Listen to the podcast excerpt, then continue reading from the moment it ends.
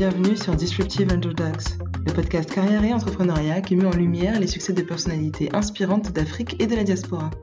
Au fil des discussions, je tente de comprendre la philosophie, le mindset, les petites habitudes qui guident les personnes qui réussissent et qui peuvent nous inspirer à notre tour. Déconstruire les mythes autour de la réussite et s'inspirer des meilleurs au sein de notre communauté, c'est l'ambition de ce podcast. Alors asseyez-vous, prenez un thé, un café et laissez-vous inspirer, que vous soyez de France, d'Afrique ou de Navarre. Dans cet épisode, on déconstruit non pas l'entrepreneuriat, mais l'entrepreneur.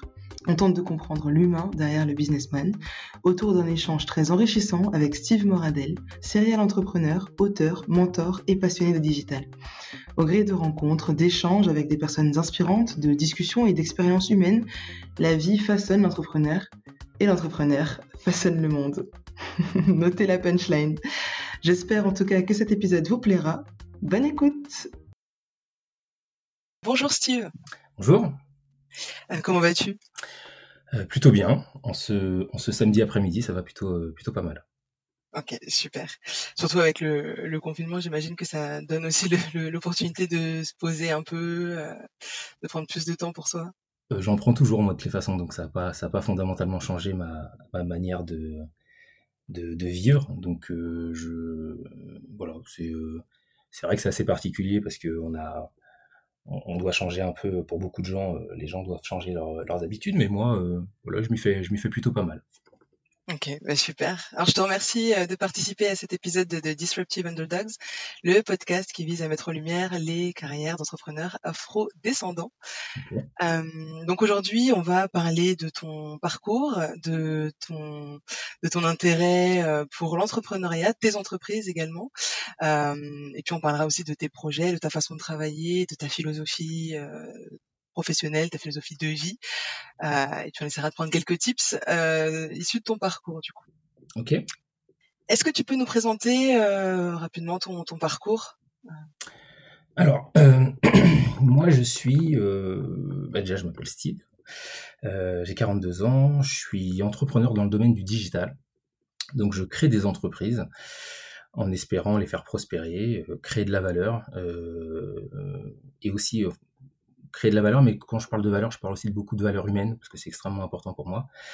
Euh, je, suis, euh, je me suis toujours intéressé aux, innovations technologiques, euh, notamment celles qui servent à, l'intérêt général, celles qui permettent aux gens d'améliorer leur quotidien et qui répondent à, leurs besoins essentiels. Donc en vérité, ce qui m'intéresse plus que tout, ce qui m'anime, c'est ce sont ces technologies qui, qui, ont du sens. Voilà. Donc c'est un petit peu ce que je fais j'ai créé plusieurs entreprises, euh, notamment la dernière en date euh, qui s'appelle Bimersive, qui est une société qui est spécialisée dans, dans le domaine de la réalité virtuelle et de la réalité augmentée. C'est une société qui marche plutôt très bien, que j'ai euh, que j'ai fondée avec un associé qui s'appelle Stéphane Juffet. que dire On va peut-être pas parler de mes entreprises, des entreprises que j'ai que j'ai créées dans le passé, parce que ce qui m'intéresse, c'est toujours d'être ancré dans le présent. Euh, j'ai cofondé une ONG euh, qui s'appelle Acting for Water, euh, qui est particulièrement à cœur, qui intervient en faveur des populations les plus vulnérables en mettant en place des programmes d'accès à l'eau potable. Donc, qui mmh intervient un peu partout dans le monde, dans le monde notamment, notamment en Afrique.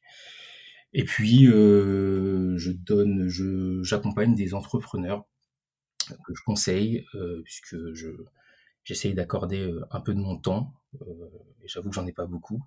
Mais depuis quelques années, j'accompagne des entrepreneurs euh, de tout horizon, euh, toute origine, tout âge, qui ont en commun la passion de, et l'envie de réussir. Et puis cet accompagnement, il est, il est bénévole.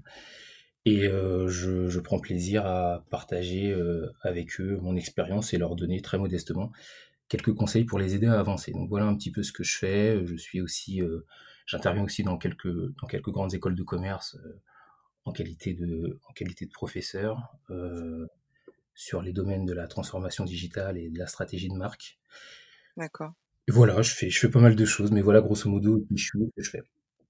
Ok, on voit un peu dans ton parcours que euh, tu as y a un fort lien en fait entre on va dire aider les autres et, entreprendre euh, et notamment dans, tout ce qui est euh, digital. Du coup, comment tu penses que, le digital peut, contribuer à relever des défis sociaux, par exemple comme dans ton ONG Acting for Water?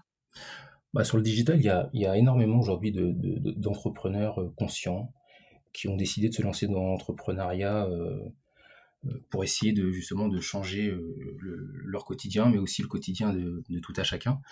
Euh, il y a pas mal de choses qui se font, notamment sur des. J'ai en tête quelques entrepreneurs qui, ont, qui se sont lancés dans le, dans le domaine des drones, comment par exemple les drones peuvent, peuvent aider à, à, planter des à planter un certain nombre de, de, de, graines dans des, dans, des, dans des champs en Afrique, comment les drones peuvent aussi aider à secourir des gens en mer. Euh, lors de lors d'accidents. Euh, mais on, peut parler vraiment de beaucoup de choses, comment l'intelligence artificielle aussi euh, peut aider dans le domaine de, de, la santé. Donc en fait, il y a beaucoup de il y a beaucoup de secteurs d'activité qui permettent en fait qui sont aujourd'hui qui sont préemptés par le par le domaine du digital et des nouvelles technologies.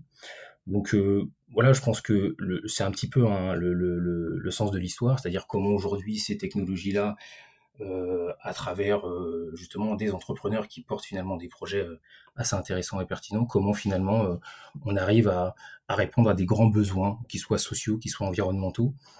Nous, ce qu'on essaie de faire, par exemple, avec Bimersive, donc qui est, la dernière société que j'ai créée, on essaie d'apporter des solutions éducatives, c'est-à-dire qu'aujourd'hui, on a beaucoup de il y a beaucoup de, pays, notamment en Afrique, où il y, a, il y a des problématiques qui sont liées en fait à l'école. Les enfants n'arrivent pas à aller à l'école pour des problèmes de. Alors, c'est pour différents problèmes. Il y en a pour qui euh, euh, les problèmes sont liés au fait qu'il n'y a pas d'infrastructure, pas, suffisamment d'infrastructure. Donc, ce qu'on essaie de faire, c'est de faire en sorte que s'ils ne peuvent pas venir jusqu'à l'école, que l'école puisse venir jusqu'à eux. Donc, on met en place des, des, solutions avec la réalité virtuelle, avec des cours embarqués pour qu'ils puissent avoir chez eux des cours à défaut de les avoir à l'école. Voilà, c'est typiquement ce genre de solutions qui permettent de, de répondre à des, à des solutions extrêmement concrètes et à changer finalement le quotidien des, des gens, notamment, notamment les personnes les plus fragiles, parce que c'est de ça, euh, c'est de ça dont on parle euh, principalement.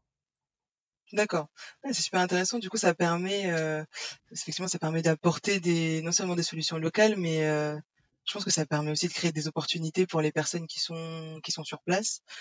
Euh, du coup, ça crée, comment ça crée, ça crée aussi de l'emploi, c'est-à-dire que, en gros, ce qu'on ce qu'on ce qu'on remarque notamment notamment dans les dans les pays d'Afrique, on voit comment aujourd'hui, notamment dans le, dans le domaine de, de du banking, comment euh, finalement toutes ces technologies ont pu créer à la fois de, des services euh, qui, euh, qui, qui, permettent de, de, répondre à des vrais besoins, mais comment aussi ces technologies ont été créatrices d'emplois. Donc, donc effectivement, on, on, est, on est un peu dans, dans un changement de paradigme où effectivement toutes ces solutions, que, que ce soit dans le domaine de l'IoT, que ce soit dans le domaine de la, de la réalité virtuelle et de la réalité augmentée, dans le domaine de l'intelligence artificielle. Euh, je, pourrais, je pourrais encore citer plein, plein de domaines, comment finalement euh, euh, on, on, on, a, on, a, finalement un peu jumpé en fait dans une, dans une, dans une, dans une nouvelle époque où finalement les, les, les, gens aujourd'hui ont tous un, ont tous un téléphone portable, sont, sont très digital centriques et aujourd'hui que ce soit pour, pour, pour réserver, je sais pas moi, un, un rendez-vous euh, chez le médecin euh, pour faire un virement bancaire, euh, pour, pour, différentes choses. On voit aujourd'hui comment les nouvelles technologies, particulièrement le mobile, comment ces, technologies ont changé le, quotidien des gens jusque dans leur, dans leur finalement dans, dans, leur vie extrêmement, extrêmement simple. Oui. Et est-ce que c'est ça qui a animé justement euh, la volonté de créer Bimersive, le fait d'apporter des solutions, euh, euh, des solutions concrètes aux, personnes qui peuvent être les plus défavorisées? Non, parce que je serais, serais pas, honnête de dire ça. Ça s'est pas, s'est pas fait comme ça. Bimersive, ça s'est fait, à travers une, rencontre avec un, copain. Ça a fité. Sauf que je connais pas, je connaissais pas grand chose dans le domaine de la réalité virtuelle et de la réalité augmentée on avait une vision commune, on a juste eu envie de, s'associer et de partager cette, cette, cette aventure. Et puis euh, très naturellement, euh, puisque c'est des sujets qui me sont qui me sont qui sont extrêmement importants pour moi, mais aussi pour Stéphane, on a eu à cœur de réfléchir sur les sujets, notamment les sujets d'éducation. Euh, voilà, donc c'est pas l'essentiel de notre de notre cœur business, mais c'est vrai que moi dans toutes les activités que j'ai eues, j'ai toujours eu à cœur de faire en sorte que euh, qu'on puisse avoir une, une, une pensée, euh, et plus qu'une pensée d'ailleurs, pour, euh, pour les personnes les plus fragiles. Et euh, donc on n'a pas eu, on n'a pas eu à se forcer. En tout cas, c'était assez naturel, c'était assez naturel pour nous. D'accord. Et du coup, vous avez commencé euh, plus sur euh, tout ce qui est jeu ou quel a été votre cœur d'activité au Bah, départ? au départ, nous, on a créé, euh, on a créé un, un, un éditeur. Alors, c'est un peu technique, mais on a créé un éditeur qui permet de, de générer et de créer des plateformes de réalité virtuelle et de réalité augmentée. Donc, en gros, euh, la promesse était de pouvoir euh, simplifier le, le process de fabrication d'une plateforme euh, et de pouvoir faire en sorte que tous les éléments qui étaient dans cette plateforme puissent être changés en temps réel. Donc, en fait, c'est un éditeur dans le cloud. Donc au départ, c'est un, un outil qui permet justement de pouvoir proposer des, services extrêmement concrets. Donc c'est du SaaS en fait, on, on donne la possibilité aux, aux, aux, entreprises de pouvoir s'abonner à un service et de pouvoir, euh, et de pouvoir justement simplifier ce, ce, ce, process de fabrication de plateforme. Donc en fait, nos clients, c'était plutôt, euh, bon, on travaillait dans tous les domaines, hein. on travaillait dans, le real estate, euh, dans le domaine de l'événementiel, dans le domaine de, la banque on a travaillé donc encore. Euh, on travaille vraiment avec tout type de clients. Euh, voilà, c'est finalement dans le gaming aussi. Donc, donc c'est assez large en fait dans le dans, dans l'offre le, qui est la nôtre. On, on, touche vraiment tout type de tout type de clients. D'accord. Du coup, tu, tu, tu, tu nous l'as dit euh, tout à l'heure, tu, tu as, as, créé plusieurs entreprises. Qu'est-ce qui a, qu'est-ce qui a entraîné cette, euh, cet intérêt pour l'entrepreneuriat très tôt dans ta carrière finalement? D'où c'est Moi, j'ai, euh, moi, j'étais un, j'étais un élève qui avait beaucoup de facilité à l'école, mais j'aimais pas l'école. Donc j'ai fait, quelque chose de, enfin je fais comme beaucoup de gens, c'est-à-dire que je me suis un peu forcé. Je savais pas trop ce que je voulais faire, mais je savais, enfin, je savais pas trop dans quel secteur d'activité j'avais envie d'évoluer. Mais il y a quelque chose que je savais et je l'ai su très, j'ai su cette chose très très tôt, c'est que j'avais envie d'être libre. Moi, c'est une, c'est, un peu mon leitmotiv dans la vie, c'est être libre, pouvoir faire finalement un petit peu ce que je veux et de ne pas être finalement enfermé dans, dans, dans, dans, certaines, dans certaines contraintes. Donc du coup, finalement, la liberté de l'entrepreneuriat, ça, ça fit plutôt pas mal. Donc j'ai travaillé dans le domaine du salariat, hein. j'ai eu des postes assez chouettes dans des belles boîtes, mais euh, j'ai eu envie de, de, créer des boîtes, de partir d'une feuille, je trouve c'est intéressant de l'entrepreneuriat, on part d'une feuille blanche, on peut créer de la valeur, euh, qu'elle soit, que ce soit une valeur business ou une valeur, de la valeur humaine, on crée des emplois, euh, on, révèle des talents. Moi, c'est quelque chose qui m'a toujours intéressé. Donc, c'est vrai que par rapport à mon, tempérament, par rapport à la personne que je suis, l'entrepreneuriat était plutôt quelque chose de, naturel. Voilà, je, je, je savais que j'irais, je que j'irais vers ça et surtout, euh, alors c'est pas quelque chose que je dirais à mes enfants et que je dirais à des jeunes, mais euh, euh, si je devais être honnête, je dirais que j'ai très vite compris quand j'étais au collège pour des raisons diverses et variées, j'ai très vite compris que euh, finalement euh, la notion de plafond de verre serait une, réalité euh, quotidienne. Donc j'ai très vite compris que finalement ce, cette promesse qui nous était faite de, faire des, des, études supérieures, que finalement même en les faisant, on aurait il y aurait certains freins et certaines barrières. Euh, et donc du coup, euh, ça veut pas dire que toutes les personnes noires ou, arabes ou euh, oui. je ne sais pas quoi, ça veut pas dire qu'il n'y a pas de gens qui réussissent aujourd'hui, hein, bien au contraire. Mais, mais on, on voit bien qu'aujourd'hui il y a des y y a problématiques de plafond de verre, qu'on soit une femme, qu'on soit un noir, qu'on soit un arabe, qu'on soit un asiatique, qu'on soit victime de handicap. On voit bien qu'aujourd'hui euh, il, y a, y y ces problématiques-là. Et en, en tant que noir, moi j'ai très vite compris que que mon salut, en tout cas c'est mon histoire, c'est peut-être différent pour d'autres, mais en tout cas que moi mon salut viendrait par l'entrepreneuriat, donc euh, cette, cette envie de liberté et euh, ce, ce, ce, besoin de m'arracher à ma condition sociale à travers l'entrepreneuriat, le, le, euh, même si euh, dans mon domaine, qui est celui, on pourra peut-être y revenir un peu plus tard, mais euh, dans mon domaine, dans le domaine de la technologie, il y a énormément de, de, de, de problèmes de diversité. Oui. Voilà. Et qu'est-ce qui a amené, parce que tu dis que tu en as pris conscience au collège, donc en fait tu en as pris conscience très jeune. Après je pense que c'est quelque chose dont la plupart des personnes se rendent compte assez jeunes, mais qu'est-ce qui a amené à cette prise de conscience du coup? Bah, Je regardais autour de moi, moi je voyais pas de rôle modèle. Ouais. Et on, on, se projette tous en fait quand on est quand on est quand on est gamin, euh, on se dit on aimerait euh, je sais pas être journaliste, pompier, policier, entrepreneur, euh, journal... enfin je sais. Et puis à un moment donné quand vous regardez autour de vous, et que vous voyez pas, euh, vous allumez la télé, euh, vous voyez toujours euh, les mêmes les mêmes personnes. bah, en fait, vous réalisez qu'il y a, il y a quelque chose qui fonctionne pas. Donc vous savez bien que la promesse républicaine, qui est celle de que, que tout le monde puisse avoir sa chance et et qu'on parte tous finalement sur la même ligne de départ, j'ai très vite compris que c'était quelque chose qui était biaisé. Alors je m'en suis pas offusqué, hein, j'ai jamais, euh, jamais vécu tout ça avec, avec de l'amertume et de la colère.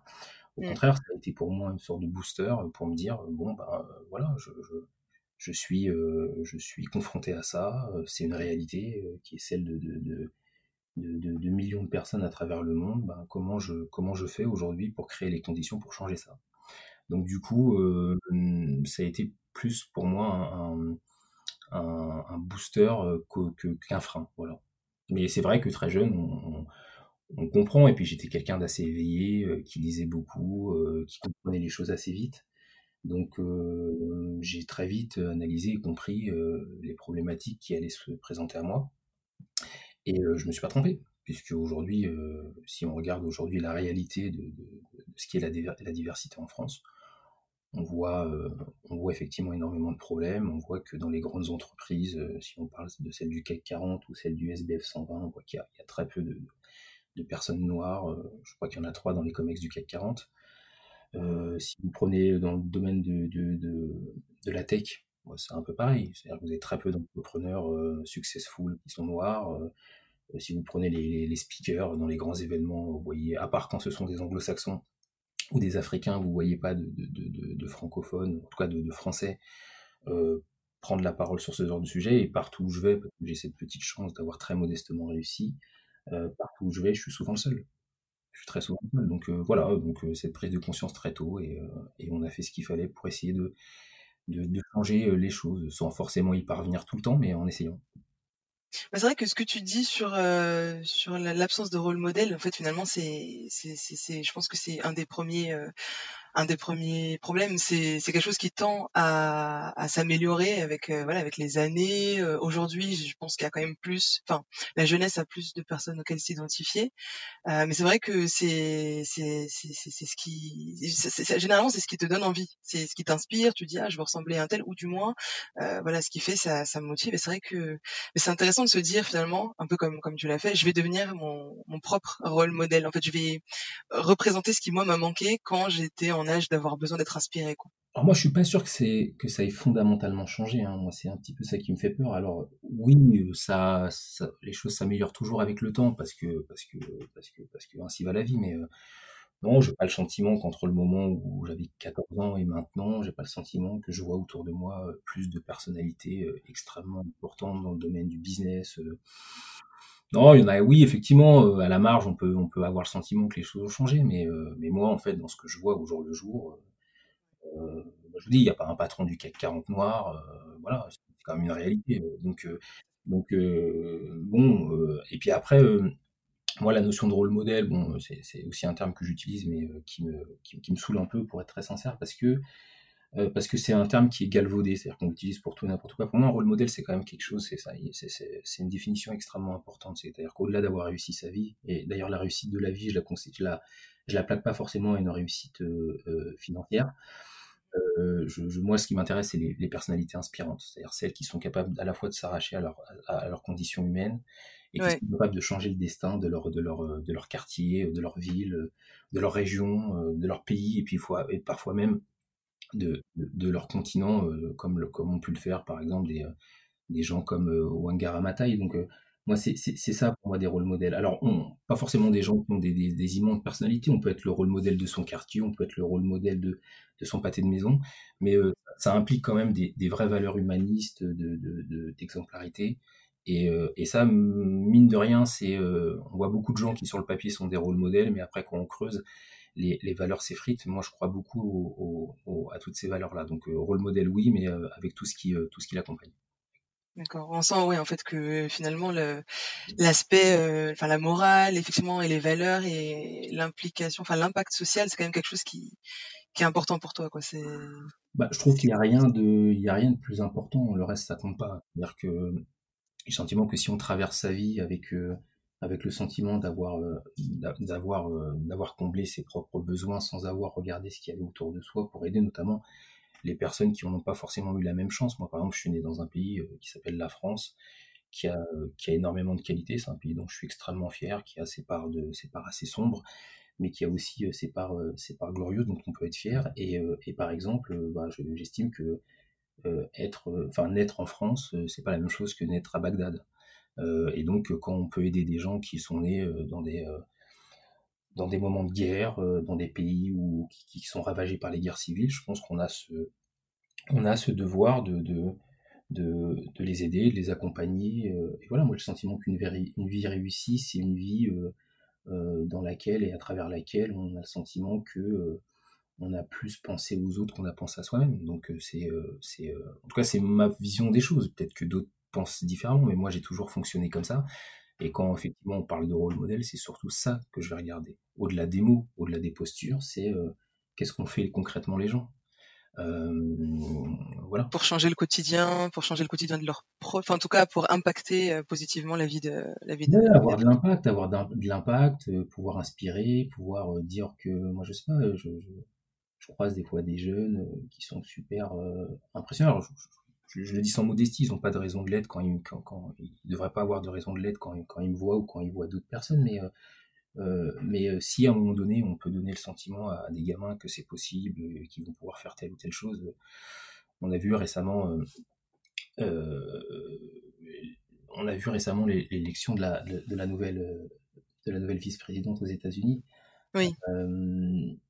j'ai le sentiment que quelque part, qu'on soit démocrate ou pas, qu'on aime, qu'on aime, euh, qu'on aime ce qu'elle incarne ou pas. Moi, je pense qu'aujourd'hui, il y, a beaucoup de, de, jeunes filles qui se sont dit que mmh, c'est possible, que c'était possible, quoi. Donc mmh.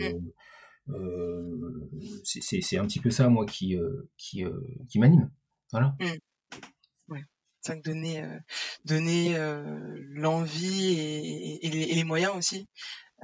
Est-ce que c'est, enfin, on va en profiter, on va rebondir un peu sur ton engaged.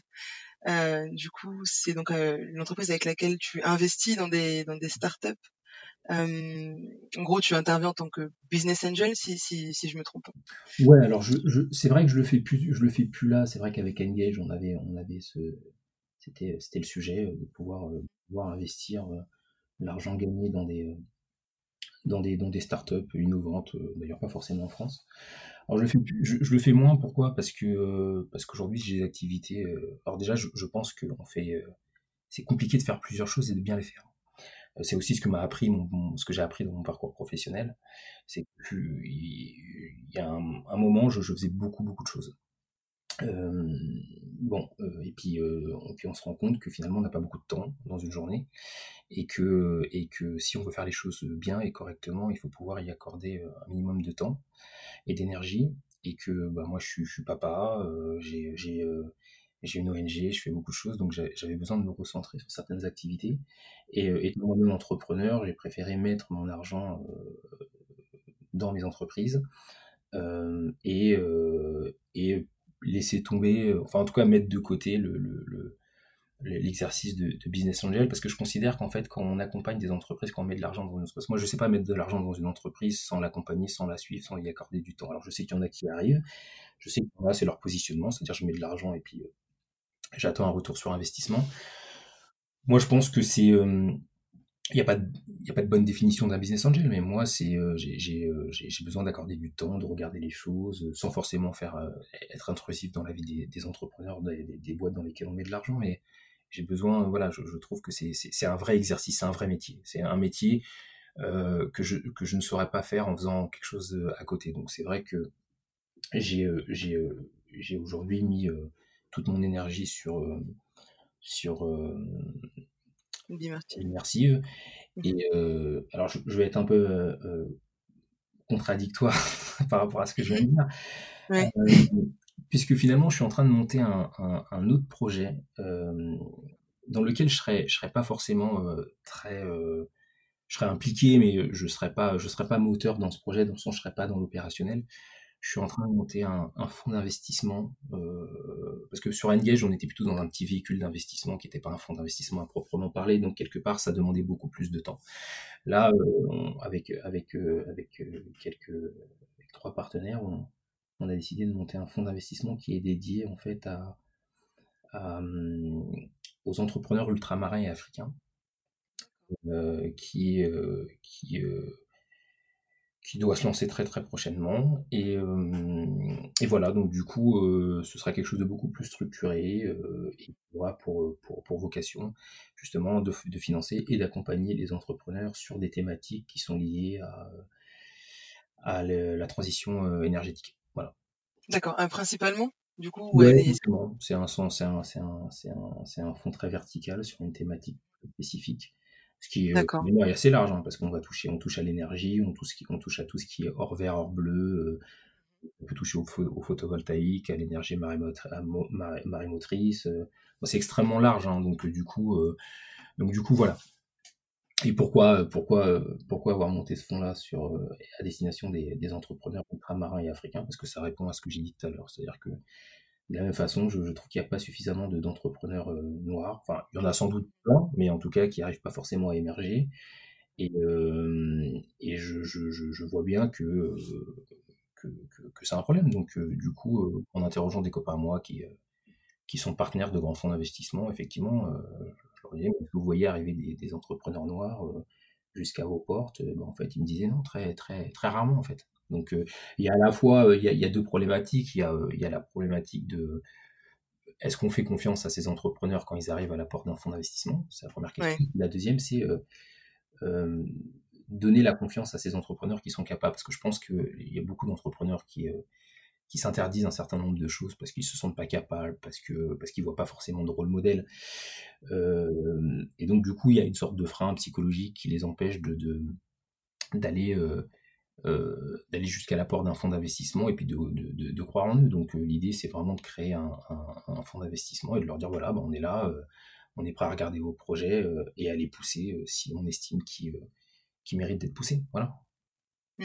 Est-ce que ce, ce projet s'appliquera donc tu t'as dit ultramarin et, euh, et africain est-ce que euh, enfin une personne euh, on va dire issue de la diaspora mais qui vit en, en métropole pourra se porter ouais, enfin, c'est pas un fonds qui se veut fermer il est très assumé comme fonds mais bien évidemment il est pas c'est pas un fonds j'ai pas envie de reproduire les mêmes pro, les mêmes les mêmes les mêmes les, les, euh, les, mêmes erreurs et les, mêmes problèmes que, je, condamne par ailleurs. Donc euh, non, non, bien sûr, sera un fonds qui soit ouvert. Mais bon, il se trouvait qu'il fallait qu'il ait un positionnement clair et établi. Euh, euh et voilà, maintenant, si un entrepreneur vient nous voir et puis qui rentre pas totalement dans les lignes préalablement établies par le fonds, bien évidemment qu'on regardera le projet sans, distinction, et sans, et sans ostraciser ni le projet ni la personne, parce que c'est pas dans notre nature. Mmh, mmh, mmh. Et, euh, et, du coup, je reviens tout, à l'heure, tu parlais d'inclusion et ça rejoint un peu ce qu'on dit là. Donc, tu, disais que justement, il y a un, manque de diversité euh, dans, l'univers euh, entrepreneur, entrepreneurial, dans les nouvelles technologies, en tout cas en France, dans le digital. pareil, tu penses que c'est dû aux mêmes raisons, au manque de confiance et des fonds d'investissement et des entrepreneurs? C'est un, un, un, sujet qui est tellement vaste, il faudrait carrément presque une émission entière pour parler de ça. En gros, pour faire simple, moi j'ai écrit un papier euh, sur ce sujet-là euh, il, y a, il y a trois ans qui s'appelait L'écosystème des startups, crépuscule des dernières illusions, et dans lequel j'expliquais finalement tout ça et je disais que je disais que finalement c'est le, le, monde de, de, de, de, la tech et de l'innovation. Euh, c'était un, monde qui était censé être un monde vierge de pesanteur sociale. On était censé partir euh, tous euh, sur la même ligne de départ et puis chacun pouvait avoir euh, sa chance parce que je, répète encore une fois que les gens de la diversité ne demandent pas avoir plus de droits mais d'avoir les mêmes chances que les autres.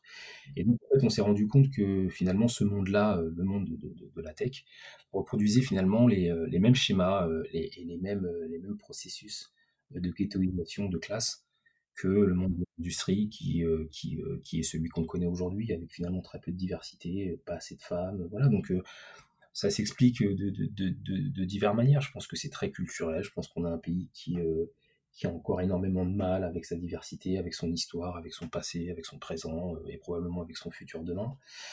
Mais c'est pas grave en fait, il faut pouvoir créer les conditions pour que les choses changent. Donc il faut, bah, il faut, il faut effectivement, il faut des rôles modèles il faut que des, des, euh, des gens, euh, des, des, noirs puissent créer euh, des fonds d'investissement, qui puissent réussir des, qui puissent avoir des success stories tels que demain les gamins auront envie de s'en inspirer. tout à l'heure, je parlais de la vice-présidente, la vice-présidente Kamala Harris. Voilà, moi, c'est de ça dont on a besoin. C'est-à-dire, on verra ce que fera Kamala Harris. Moi, je la jugerai par contre sur les faits, hein, au-delà de savoir si c'est une femme ou, une oui, bien sûr. Mais, voilà, on a besoin de ça.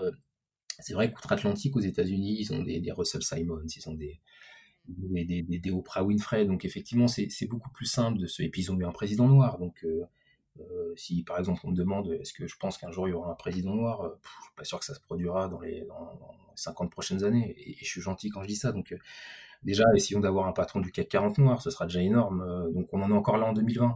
Donc dans le monde de l'ITEC, non, ça ne change pas, parce que quand on regarde aujourd'hui les sociétés du, du Next 40, les, 40 sociétés les plus importantes de la tech en France, il n'y a quasiment pas de diversité. Donc en fait, comme quand je dis qu'on reproduit les mêmes modèles, on est effectivement dans ces, dans ces, dans ces, dans ce, dans ces logiques-là. Je pense pas que c'est voulu. Je pense pas qu'il y a des gens qui se réunissent dans une petite salle en disant on va faire en sorte qu'il n'y ait pas de noir.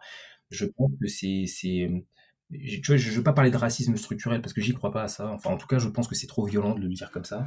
Il y a des problématiques structurelles qui créent, du racisme. Donc c'est dit différemment et ça ne veut pas dire totalement la même chose. Et puis je pense que euh, il y a aussi une sorte d'entre-soi et cet entre-soi il n'est pas simplement lié euh, euh, c'est pas, simplement un truc de blanc contre les noirs, c'est euh, un entre-soi. Ben, Aujourd'hui, quand vous regardez euh, les grandes entreprises, les conseils, les COMEX, ben, c'est très blanc, c'est très masculin, c'est très polytechnique, c'est très ENA.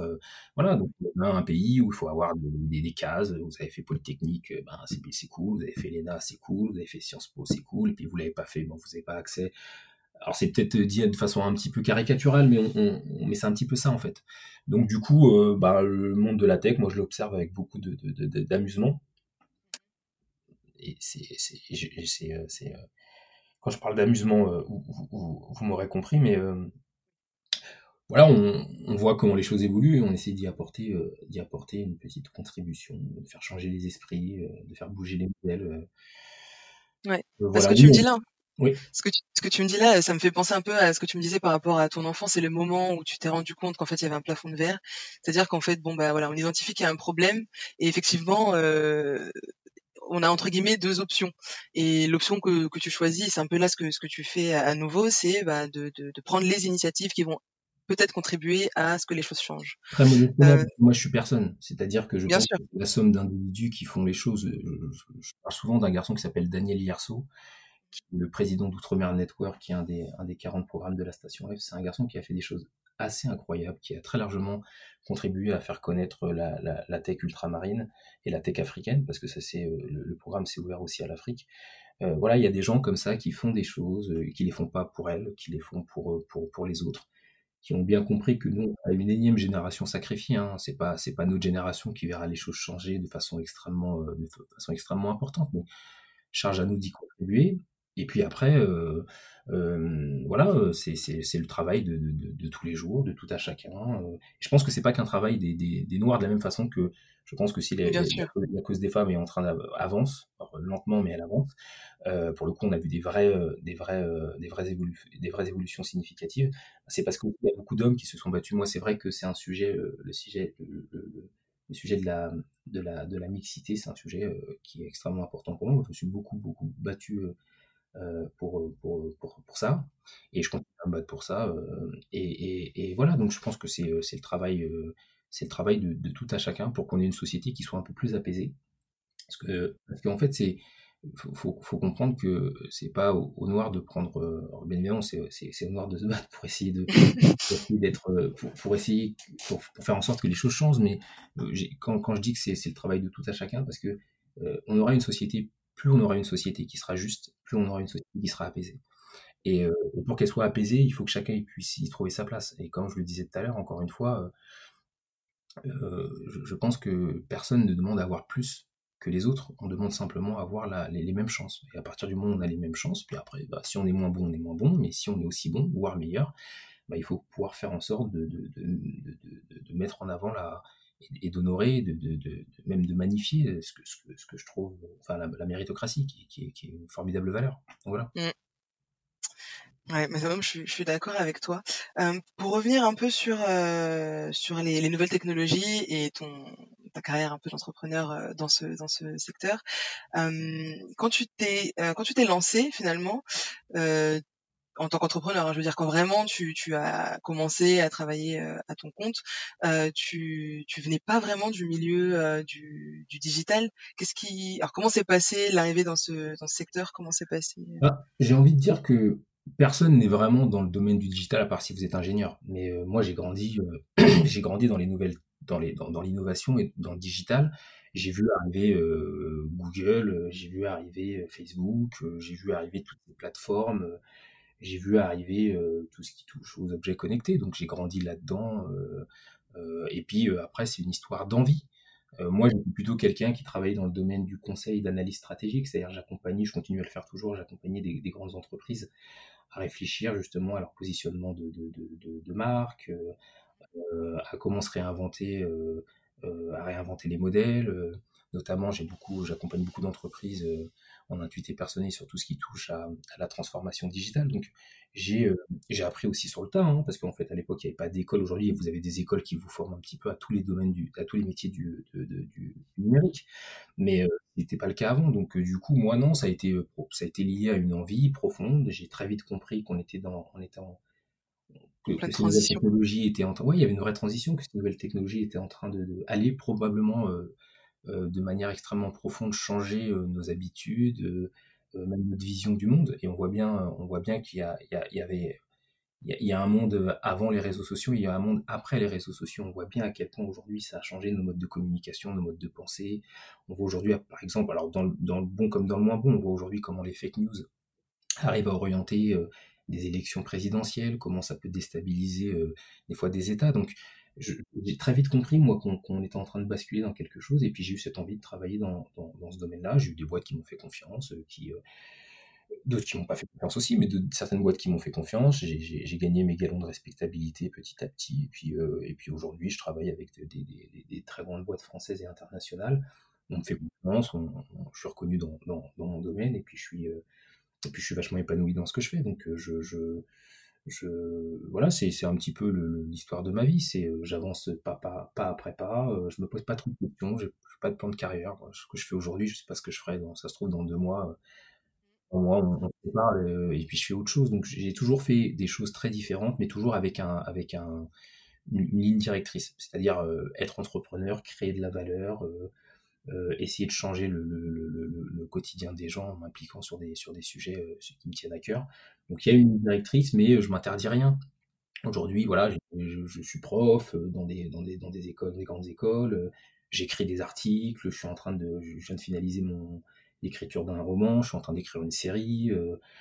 Euh, voilà, je suis président d'une ONG. J'ai je suis entrepreneur, voilà, je fais, je fais des choses qui m'amusent en fait. Je, ne pose pas, euh, par contre, je fais pas des choses que je ne sais pas faire. C'est-à-dire, je me suis toujours interdit de, de, des fois on m'appelle pour, euh, pour faire telle ou telle chose, ou même dans le domaine du conseil, pour, je dis, euh, quand je sais pas faire, j'oriente, la demande, mais je, je m'interdis effectivement de, de, faire des choses que je maîtrise pas. Tout ce que je fais, je pense que je le maîtrise, en tout cas en partie, et que quand je décide d'aller dans une direction, c'est que je, me sens capable de pouvoir réussir le pari que je me lance.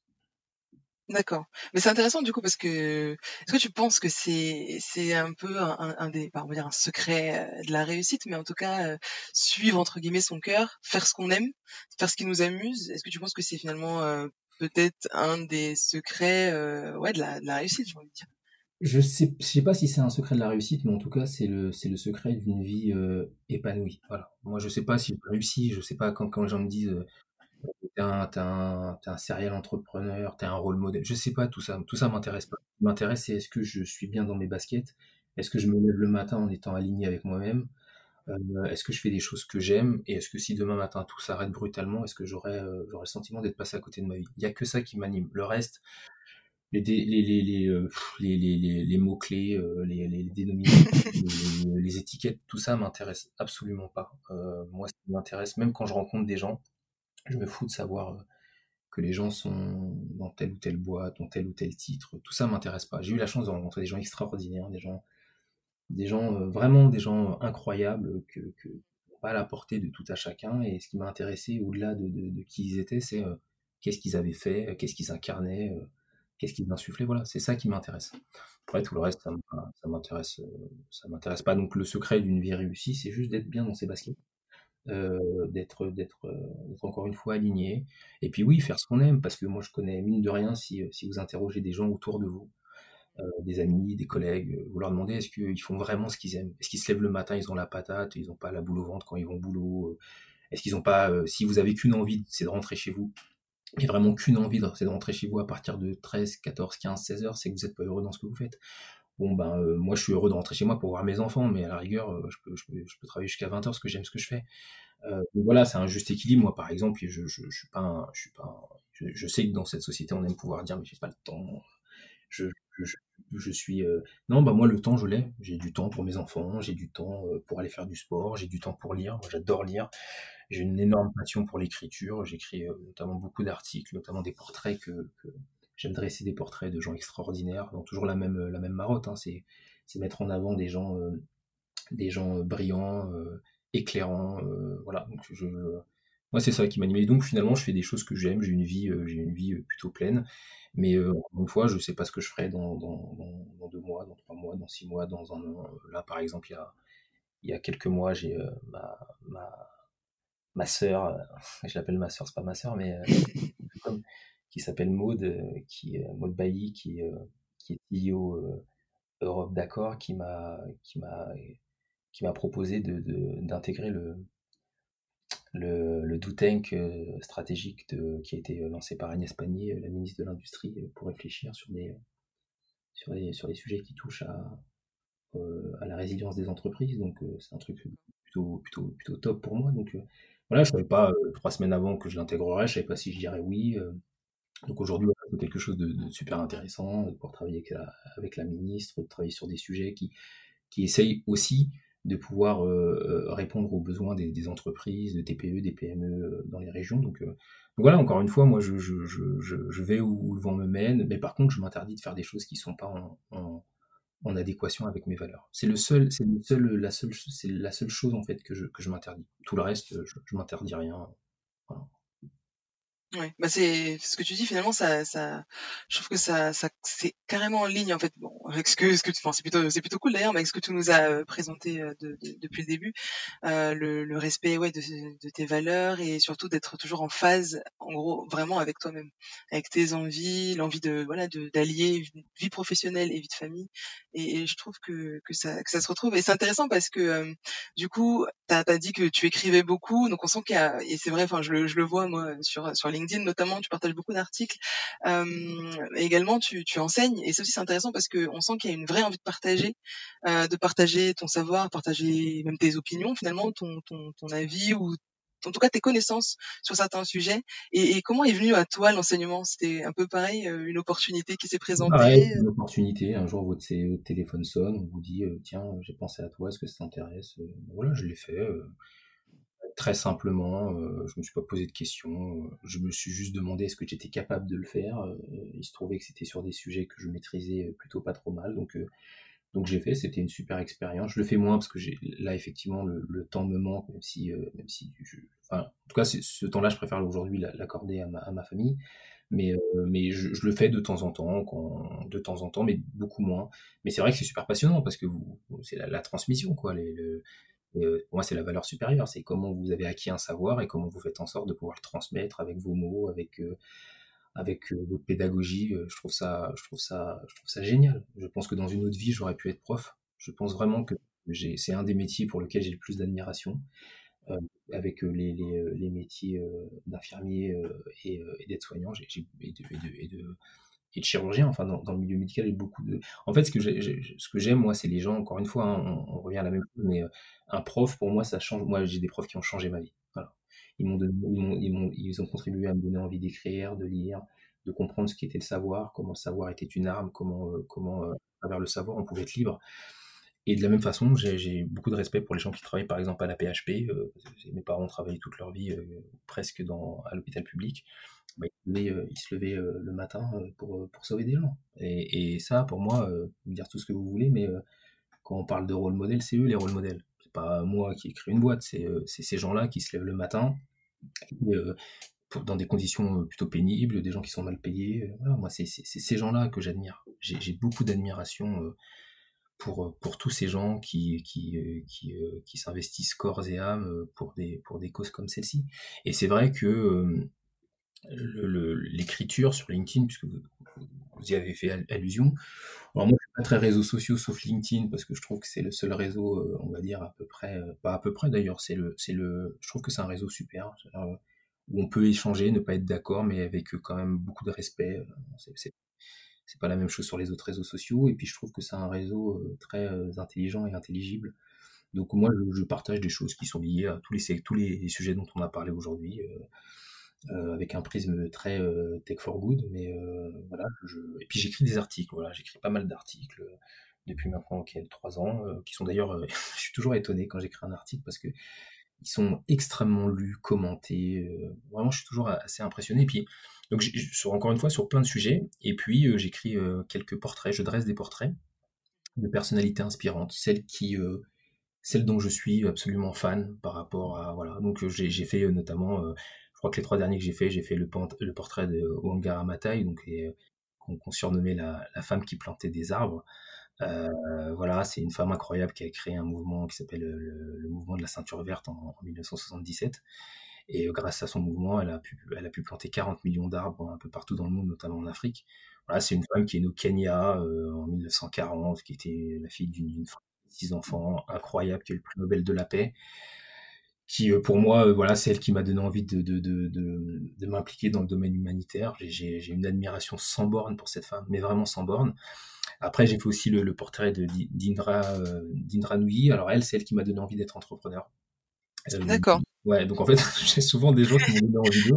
Donc elle, c'est pareil, c'est une femme incroyable qui est née à Madras en, en 55 en Inde et qui est qui, qui est née dans, dans les bidonvilles, dans des bidonvilles extrêmement extrêmement compliqués. Et elle a commencé ses études à Calcutta et puis elle est partie euh, à l'université d'Yale où elle a brillamment euh, réussi. Et en fait, elle c'est le pur, c'est le pur produit du rêve américain, euh, de la méritocratie. C'est-à-dire qu'elle a gravi les échelons un à un. Elle est devenue PDG de Pepsi.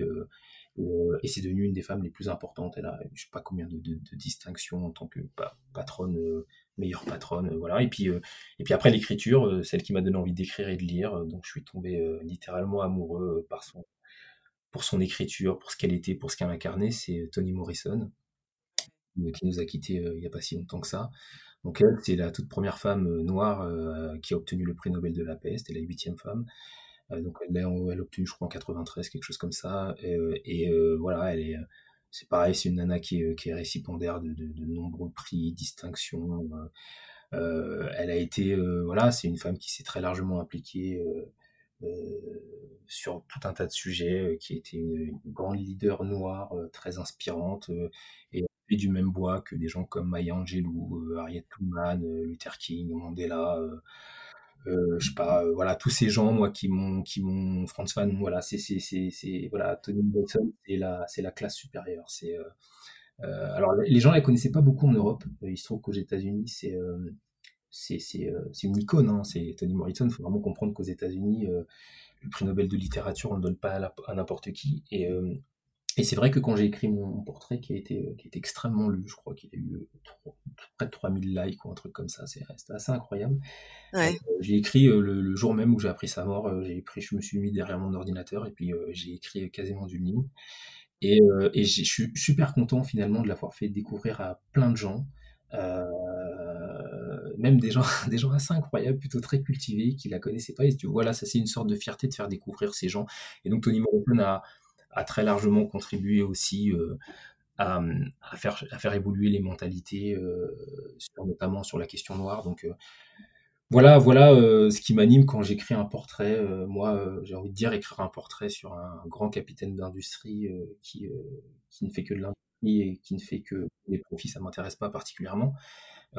Voilà, donc par exemple, Indra Nui, certes grande patronne, mais faut voir faut voir tout ce qu'elle a et tout le parcours et toute son histoire, voilà. Euh, voilà un petit peu pourquoi j'aime écrire, pourquoi j'aime enseigner. C'est c'est des choses qui me qui me qui me parlent et qui me qui me motivent au plus haut point. Mmh. Mais du coup, tu vois, on, sent effectivement le, le, le grand lecteur.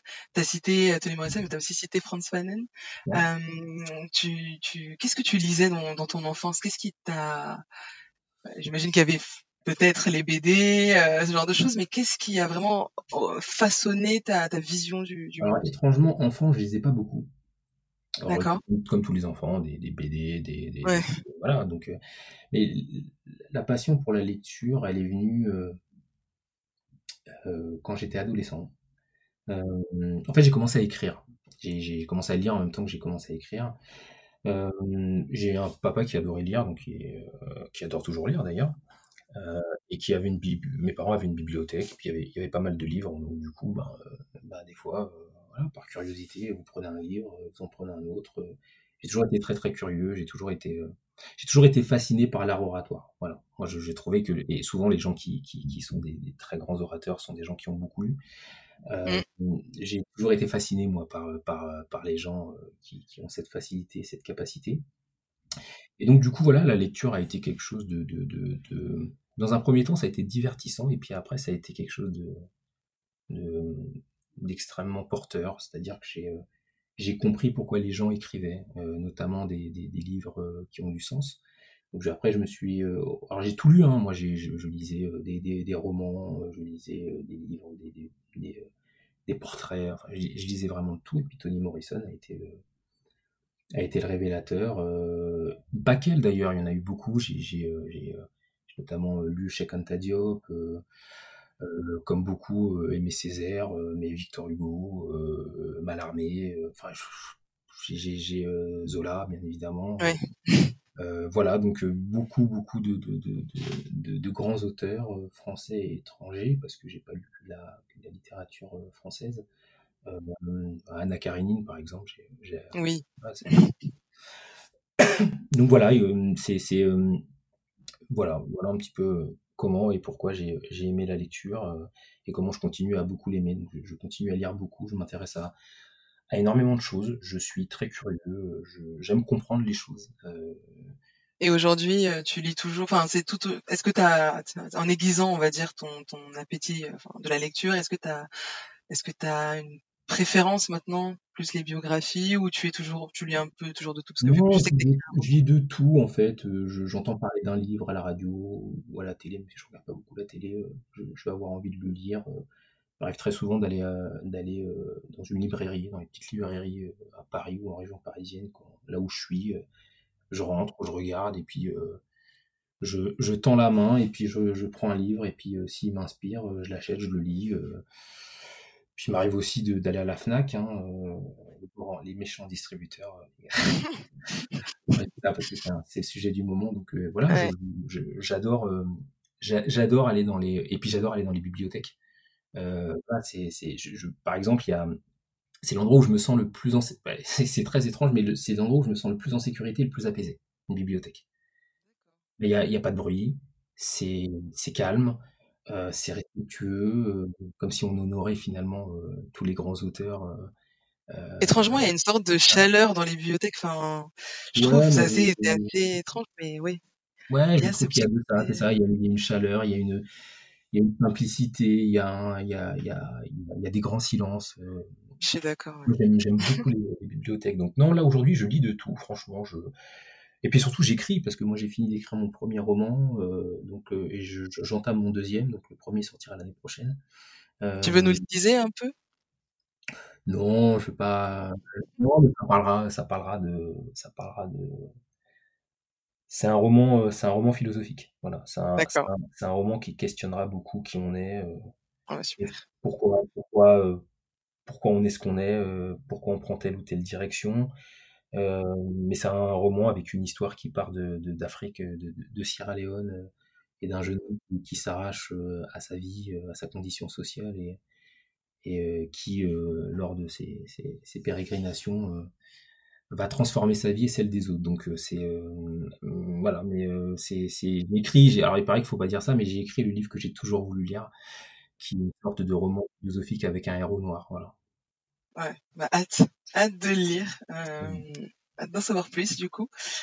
Euh, et du coup, donc, euh, on va revenir un peu sur, sur, sur ta vie, on va dire quotidienne et professionnelle. on a vu hein, du coup que tu avais donc effectivement une vie de famille, mais aussi voilà une entreprise, l'enseignement que effectivement auquel tu consacres un peu moins de temps. Comment, quels sont tes secrets d'organisation? Bah, J'en ai pas. non, non, je, Tu fais selon ce qui vient, selon l'ordre des, priorités? Non, mais déjà, je me lève tôt. Euh, je me lève tôt, j'essaie d'avoir une bonne hygiène de vie. Et puis, euh, quand vous avez une bonne hygiène de vie, euh, vous êtes plus productif, vous avez l'esprit un peu plus clair. Et ça vous fait travailler beaucoup plus vite. Donc, je me lève tôt. je J'essaie de toujours de préparer la veille les, les, les, les, grands dossiers sur lesquels je dois travailler le lendemain. Je, j'ai des associés qui sont des gens incroyables, euh, donc euh, qui font leur part de travail. Ça peut paraître euh, normal ce que je dis, mais euh, c'est pas toujours le cas. Donc, donc non, une organisation assez simple. Je, je travaille vite, j'écris vite, donc du coup, je gagne beaucoup de temps. et ça, ça remonte à très jeune. Donc du coup, une organisation finalement, euh, pas de pas de technique d'organisation euh, particulière. Euh, j'essaye de, bah, par exemple, ce que je peux faire quand je me lève, c'est, bah, voilà, je me touche, je prends mon petit déjeuner, je, regarde mes mails, j'essaie de traiter pas mal de mails parce que je reçois énormément de mails. Voilà, je, reçois, entre 200 et 250 mails par jour, donc, du coup, j'en reçois énormément. Donc je, je, les traite, j'essaie de les traiter tout au long de la journée par ordre de priorité. Euh, alors dans les 250, euh, j'ai beaucoup de, mails parce que comme j'ai beaucoup d'activités en fait, donc du coup c'est pas forcément lié à, mon activité première. Euh, des fois c'est un peu moins, des fois je vais recevoir une centaine et puis des fois un petit peu plus, donc mais entre 200, plutôt 200 que 250. Et, et voilà donc du coup j'essaie de les traiter au mieux et puis puis voilà. Ok. Donc pas de, c'est c'est c'est vrai que c'est pratique, pas de routine, t'es pas cantonné à un rythme. Non non, je sais pas si je vais au boulot, si je vais au bureau, si j'y vais pas. Euh, je, des fois j'ai des rendez-vous qui tombent au fil de l'eau, donc euh, voilà, c'était pas forcément prévu. Euh, j'aime pas les trucs très carrés, très. je suis, j'aime pas ça en fait. Je, je, par exemple, j'ai un, j'ai un, on a tous un calendrier sur notre téléphone ou rendez-vous. Moi, je, je, je les rentre jamais mes rendez-vous. Et t'en loupes aucun? Alors ça peut m'arriver, mais c'est très rare. Non, non, en général, je me souviens des, je me souviens de, de, de ça. Je, je, j'ai pas de, de bloc, de, de, de petits euh, bloc-notes où je note mes trucs. Non, je, je suis plutôt, euh, plutôt une bonne mémoire, donc j'arrive à, j'arrive à, à la fois à visualiser les choses et à les, et à les retenir. Et puis non, j'aime pas la routine, donc j'aime pas les trucs très cadrés. Euh, euh, voilà, je suis, j'ai un problème avec les rendez-vous, c'est que je suis toujours j'ai très peur d'être euh, d'être en retard. Donc il m'arrive des fois, euh, ça peut paraître ridicule, mais quand j'ai un rendez-vous très important, genre de rendez-vous que vous pouvez pas rater, je peux arriver deux heures avant. c'est un peu ridicule, mais, euh, mais voilà, je, je, pense que j'ai dû avoir un trauma euh, plus. Alors si, je pense savoir d'où ça vient. En fait, j'avais un mon, mon, père, en fait, on avait à l'époque, on, on, partait tous les trois ans en Guadeloupe parce que mes parents sont originaires de la Guadeloupe, et en fait, on avait ce qu'on il y avait ce qu'on appelait les congés bonifices. tous les trois ans, fait, euh, l'administration, en fait, euh, donc la PHP, euh, payait en fait le, les, billets pour la famille des, ultramarins. Euh, voilà, donc du coup, et à chaque fois qu'on partait aux Antilles, mon père, en fait, il arrivait toujours en retard, mais tout le temps. Et donc, du coup, on brouillait avec l'hôtesse qui voulait pas le laisser rentrer parce que l'avion allait décoller. Euh, il ne savait pas pourquoi, mais alors que nous, on lui expliquait, mais papa, il y a des horaires, il y a des trucs. Du coup, en fait, je pense que ça m'a un peu traumatisé. Et du coup, je j'essaie d'arriver. Euh, alors quand je, je peux m'arriver d'arriver en retard, mais alors pour le coup, c'est vraiment pas de ma faute. Euh, je suis arrivé récemment. Alors, la honte de ma vie, euh, je vais vous raconter une petite anecdote. J'ai organisé un, un dîner euh, il n'y a pas très longtemps pour Elisabeth Moreno, euh, la ministre de, de l'égalité des chances, euh, avec, avec, pas mal de, gens, notamment des, femmes influentes, pour un sujet spécifique, qui était celui de la, féminisation des comex. Et, et, euh, et, donc dans ce rendez-vous, ça remonte à quelques mois déjà. Hein. Dans ce rendez-vous, euh, bah, je suis arrivé, euh, il y avait, euh, euh, une quinzaine de personnes, un truc comme ça. Arrivé le dernier. Alors que je n'arrivais jamais le dernier, mais parce que en fait, je me suis gouré, mon GPS a fait n'importe quoi. L'endroit c'était pas le bon. Pourtant j'avais mis la bonne adresse. Je sais pas ce qui s'est passé. Euh, les, mauvaises langues diront que c'est moi qui ai rentré la mauvaise adresse, mais en tout cas ici, ça c'est, je sais pas comment ça s'est goupillé, et donc je suis arrivé 10-15 minutes en retard. Euh, et c'était et, c'est moi qui organisais le rendez-vous, donc c'était assez, c'était assez. quel enseignement, quel enseignement tu, tu, tu, tu tires un peu de ton expérience pro, de tes rencontres? Euh, de ton parcours professionnel Quel, quel enseignement clé tu tirer bon, Déjà, je pense que j'ai une chance fabuleuse. Voilà, je, j'ai la chance d'avoir rencontré des gens incroyables. Je vous ai parlé d'Elisabeth euh, Moreno, de Maud Bailly, euh, de Daniel Yerso. Je pourrais aussi vous parler de Sylvain Macaya, qui est un des partenaires d'Idinvest. voilà, il y a plein, plein de gens que j'ai rencontrés, des entrepreneurs, des, des capitaines d'industrie, des patrons d'ONG. Non, j'ai une, j'ai, j'ai, je considère, euh, on s'est passé un peu entre les gouttes. Alors, euh, je pense que si Elisabeth m'entendait, elle me dirait, t'as pas le droit de dire ça, c'est que t'as forcé ta chance. Sans doute un peu, mais je pense qu'il y a une part de chance dans les rencontres qu'on fait. Il y a, toujours, euh, il y a toujours quelque chose qui, nous dépasse et qui nous appartient pas. Donc, qu'est-ce que j'en tire? Ben, beaucoup de bonnes choses. C'est-à-dire que j'ai fait des très belles rencontres qui sont des rencontres humaines, des gens incroyables. Euh, qui vous font oublier tous les gens qui ne le sont pas. Donc euh, c'est toujours, euh, toujours. Il y a des gens qui vous réconcilient avec, qui vous réconcilient avec le monde. Mmh. Il y a des fois où vous avez des doutes sur la nature humaine, sur sur les, les, les, notions d'empathie, et puis, puis vous rencontrez des gens et puis qui, qui, qui, font, qui font voler tout ça en éclats, et puis qui, qui vous font dire que ben non, des fois il faut toujours croire en l'autre. Voilà. Donc j'ai fait des rencontres assez, assez incroyable, assez incroyable, pleine de, de, de, de, sens, euh, des gens, euh, des gens, euh, ouais, des gens remarquables. Qu'est-ce que j'en tire? C'est que du, que du bonus, que du bénéfice, que, de, que des bonnes choses. Et je trouve que c'est, c'est la vie est intéressante principalement pour ça, pour les rencontres que vous faites. Moi, j'ai toujours aimé voyager, je trouve ça je, ma grande, voilà, si, si j'avais un grand regret, si, si, je devais partir demain, le grand regret, c'est de ne pas avoir rencontré tous les gens qui méritent d'être rencontrés. C'est beau. Bah, c'est, c'est, voilà, c'est, à chaque fois que je tombe, je rencontre quelqu'un de fabuleux, euh, je me dis, putain, euh, mais euh, oh, je serais passé à côté de quelque chose si je l'avais pas rencontré. Et voilà, donc du coup, voilà, et du coup, tu donnerais un, enfin, quel conseil tu donnerais à un jeune qui, qui, un jeune qui serait dans la même situation que toi quand tu étais ado et que tu réalisais qu'il y avait un plafond de verre? Ah, c'est une bonne question. Euh, je dirais surtout pas ce que je pense, parce que sinon, je ferais peur. non, euh, non, bah, de croire, de croire, de croire en lui et de d'essayer de devenir la meilleure version de lui-même, euh, de, de, de, de, se battre pour pour déplacer euh, toutes les montagnes qu'il rencontrera, et puis de, ouais, de croire en lui, de croire en sa chance, de croire en son destin. Euh, moi, je crois qu'on est tous euh, des gens incroyables et extraordinaires. Et puis il y a des gens qui, qui, le comprennent et puis d'autres qui ne le comprennent jamais. Donc je pense qu'il appartient à toutes les personnes qui ont la capacité de transformative de d'amener ces gens à cet état de à cet état de fait.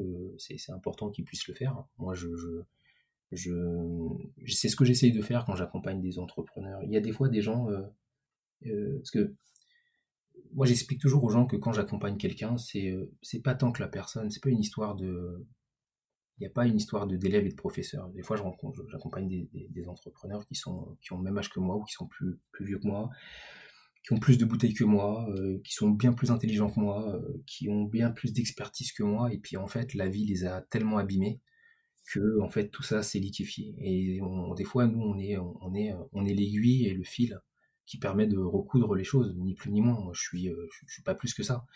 Euh, j'ai un entrepreneur comme ça que je trouve fabuleux. C'est un mec euh, humainement parlant qui est incroyable, qui, qui, qui a fait des choses incroyables dans sa vie. Et puis, ben voilà, il a été télescopé par tout un tas de problèmes et il a perdu la confiance en lui et il s'est liquéfié. Donc c'est un garçon que j'en parle parce que je pense qu'il faut jamais euh, s'interdire de citer les gens euh, extraordinaires. C'est un garçon qui s'appelle Rudy Johnstomp euh, et qui, est un mec incroyable. Donc il y, a, des gens comme ça qui ont un potentiel fabuleux, mais il faut simplement soit leur faire en sorte qu'ils soient, qu'ils se révèlent, soit le réanimer quand, la flamme a été, a été éteinte.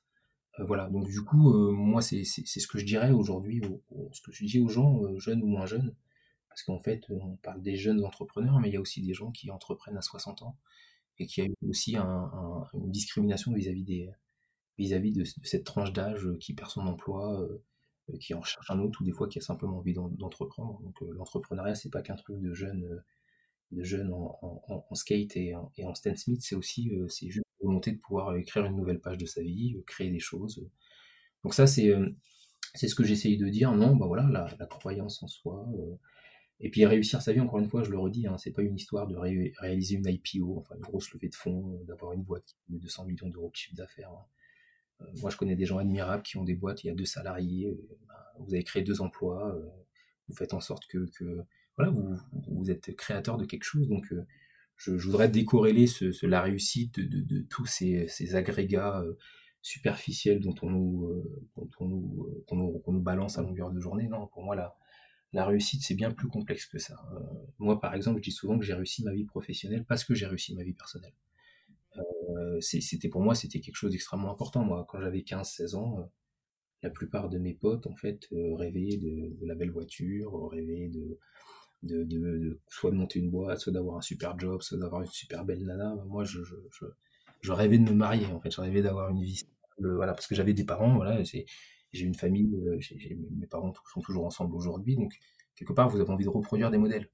Moi, le modèle que j'avais envie d'avoir, c'était une famille euh, carrée, soudée, euh, voilà, parce que j'ai vécu des moments incroyables. J'ai des parents qui, avaient des revenus modestes, mais qui ont été qui ont été incroyables. Moi, je leur rends souvent hommage parce que j'ai des parents qui ont eu une vie un peu compliquée dans leur enfance, qui sont venus très jeunes en France, qui ont dû tout laisser euh, derrière eux euh, et euh, dans des conditions extrêmement compliquées. Et puis voilà, ils ont, élevé quatre enfants dans des, conditions pas simples ils nous ont inculqué des valeurs absolument remarquables. Donc du coup, si j'arrive à faire le tiers de la moitié de ce qu'ils ont fait avec mes enfants, je serai un super papa. Donc voilà, donc, nous c'est ces valeurs-là que j'essaye de, partager avec les, gens que je rencontre, entrepreneurs ou pas d'ailleurs. Voilà. Bah, c'est super, euh, c'était vraiment une interview super intéressante. Euh, surtout, enfin, vraiment l'aspect en fait qui ressort beaucoup euh, dans, dans ta personne et dans ce qui t'a animé en fait, ce qui t'a, ce qui t'a motivé, c'est c'est vraiment le rapport, le rapport à soi et le rapport aux autres finalement, le l'importance d'avoir, bah, comme tu dis, de croire en soi et de et, de, voir en l'autre finalement le, enfin de voir le bon côté.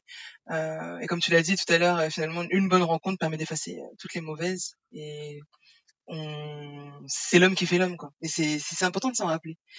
En tout cas, c'est c'est c'est comme ça que je vois les choses. Après, peut-être pas peut-être que tout le monde ne voit pas les choses comme ça, mais et après voilà, c'est mon parcours de vie qui m'a amené à penser comme ça.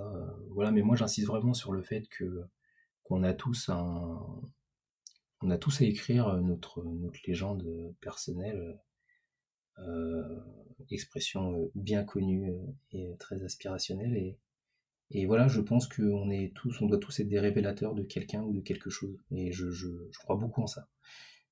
et en plus, on vit dans des moments un peu compliqués, la crise du Covid, le confinement, le terrorisme, la crise sociale, économique et sociale. On, vit dans un pays, dans un monde qui est compliqué.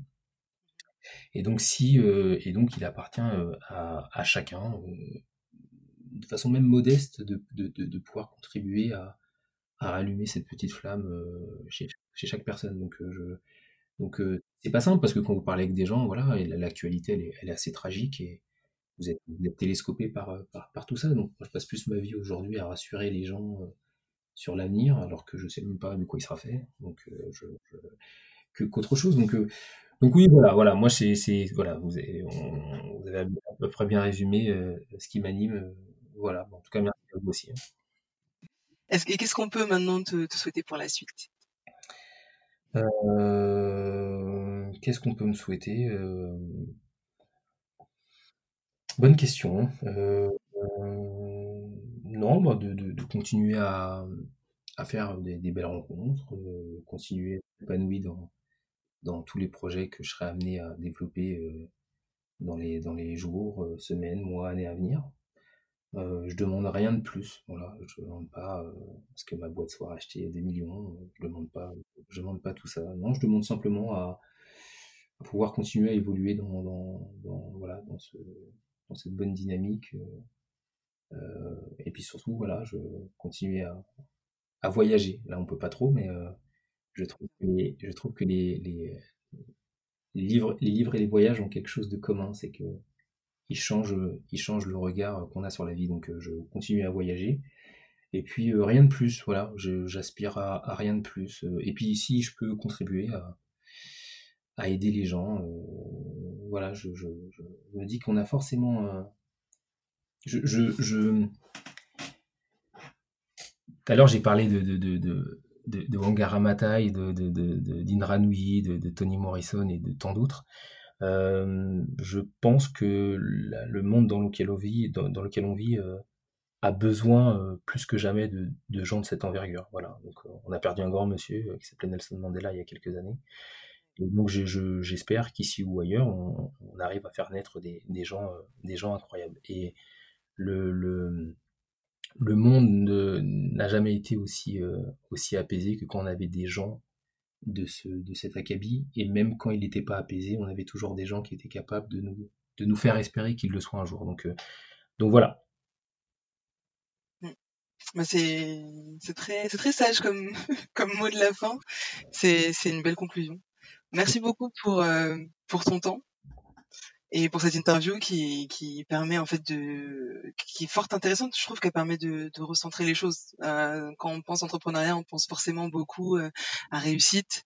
Euh, on pense euh, forcément beaucoup euh, à ce que ça implique en termes de, de travail d'investissement personnel parfois financier souvent financier. Mmh et, et je trouve que c'est très important de, de, se rappeler aussi de l'importance l'importance de l'humain dans tout ça finalement et de pourquoi on fait fondamentalement les choses euh, donc merci beaucoup pour cette interview, merci pour, pour tes réponses et, euh, et à bientôt. Ben, merci à vous, au revoir.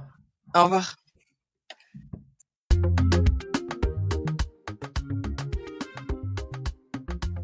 J'espère que cet épisode vous a plu. N'hésitez pas à laisser un commentaire pour nous partager votre avis ou proposer des sujets que vous souhaitez qu'on aborde. Et pour ne pas manquer les prochains épisodes, abonnez-vous au podcast Disruptive Underdogs sur Instagram et YouTube. À bientôt!